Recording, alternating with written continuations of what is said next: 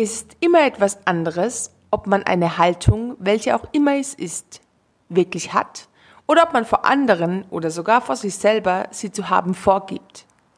Dieses Zitat stammt von Hugo Hoffmannsthal. Und damit herzlich willkommen zu meinem heutigen Podcast. Ich bin Nadine Esterle, Gründerin der Adlerschmiede und Trainerin für Präsenz und Kommunikation im mittleren Management. Führung durch Präsenz, auffallend anders agieren. Heute mit dem Thema der Haltungskiller Nummer eins. Tja, was könnte das sein? Der Killer deiner Haltung. Und von welcher Haltung spreche ich überhaupt? Deine Körperhaltung? Deine Haltung beim Essen? Deine Haltung beim Laufen? Nein, in dem Fall von deiner inneren Haltung. Der Haltung, mit der du durch die Welt gehst oder vielmehr, was du vermitteln möchtest als Vorweggeher. Jemand, der weiß, wo es lang geht. Wow. Und jetzt soll das ein Wort sein, das enormen Einfluss auf deine Haltung beziehungsweise auch dadurch deine Strahlkraft hat. Ich meine, Haltung hast du doch. Vor allem du, derjenige, der Teams führt, der an vorderster Front steht und dem Führungsfähigkeiten nachgesagt werden, oder? Naja, Vielleicht fändest du es ja auch phänomenal, ab und an noch mehr Stärke zu vermitteln oder in die Umsetzung zu kommen. Hm. Dann in den nächsten Minuten die Ohren auf. Der Haltungskiller Nummer eins. Ein einfaches Wörtchen, das wir trotz allem zuhauf oder gerade deswegen zuhauf tagtäglich verwenden. Es besteht gerade mal aus drei Buchstaben und ist so unscheinbar, dass es schon hinterhältig ist. Weißt vielleicht schon, von welchem Wort ich spreche?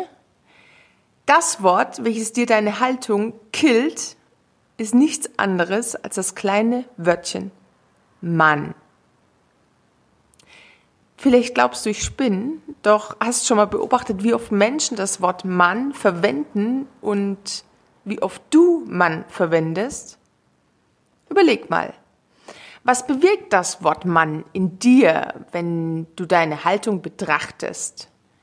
Stell dir mal vor, du bist mit Freunden unterwegs oder im Gespräch mit Kollegen, im Gespräch mit dem Chef oder mit wem auch immer und ihr redet darüber, was ihr so alles noch machen wollt oder wolltet und vielleicht auch solltet. Man sollte sich unbedingt öfter sehen. Man sollte sich viel mehr Zeit für die Dinge nehmen, die Spaß machen. Man sollte dringend mehr Sport machen. Man sollte das Projekt endlich mal angehen. Man könnte das ja auch mal in Erwägung ziehen. Man könnte mal wieder ein Meeting machen. Man könnte sich mal ein Ziel setzen. Und die Liste könnte jetzt noch unendlich weiterführen. Meine Frage, wer verdammt nochmal ist Mann. Ja, und jetzt? Was soll's? Dann redet ihr eben von Mann. So what? Doch wie spannend wäre es für dich, wenn du die Dinge, die du willst, auch bekommst bzw. erreichst. Und sorry, am Anfang stehen da einfach nur mal klare Aussagen. Doch spaßeshalber mal drauf, wo und wann du Mann verwendest. Man ist so verdammt unspezifisch bei einer wie eine Farce, die du, die wir, die wir uns alle einfach schenken könnten. Einfach nicht ernst zu nehmen. Und im Grunde wissen wir das auch. Denn wann benutzen wir denn das Wörtchen Mann? Dann, wenn du dich nicht verpflichten willst. Dann, wenn wir uns die Freiheit lassen wollen, ob wir tatsächlich ins Handeln kommen oder eben nicht. Was hat das jetzt mit deiner Haltung zu tun? Tja, Haltung beginnt nun mal mit der Ausdrucksweise und du vermittelst durch deine Aussagen Sicherheit und vor allem Verbindlichkeit und das strahlt man oder das strahlst du in dem Fall auch aus. Auch wenn du andere Menschen direkt ansprichst, gerade als Führungskraft, als Vorweggeher, als Mensch, der etwas bewegen möchte, hat die direkte Ansprache einfach eine mega Wirkung. Wenn du Mitarbeiter oder eine Mitarbeiterin im Meeting zum Beispiel direkt sagst, hey Klaus, kannst du das bitte erledigen, dann ist klar, wer was zu tun hat. Mit man sollte das erledigen und warten, bis sich jemand freiwillig meldet, bleibt dir oft die Aufgabe einfach oft in der Luft hängen, oder? Hm. Gut, das ist dir vielleicht nicht ganz neu. Trotzdem wird Mann sehr oft verwendet, vor allem dann, wenn es darum geht, Selbstverantwortung zu übernehmen. Die Verwendung von Mann gibt dir das Gefühl der Entscheidungsfreiheit und klaut dir unbemerkt gleichzeitig etwas von deiner eigenen Haltung.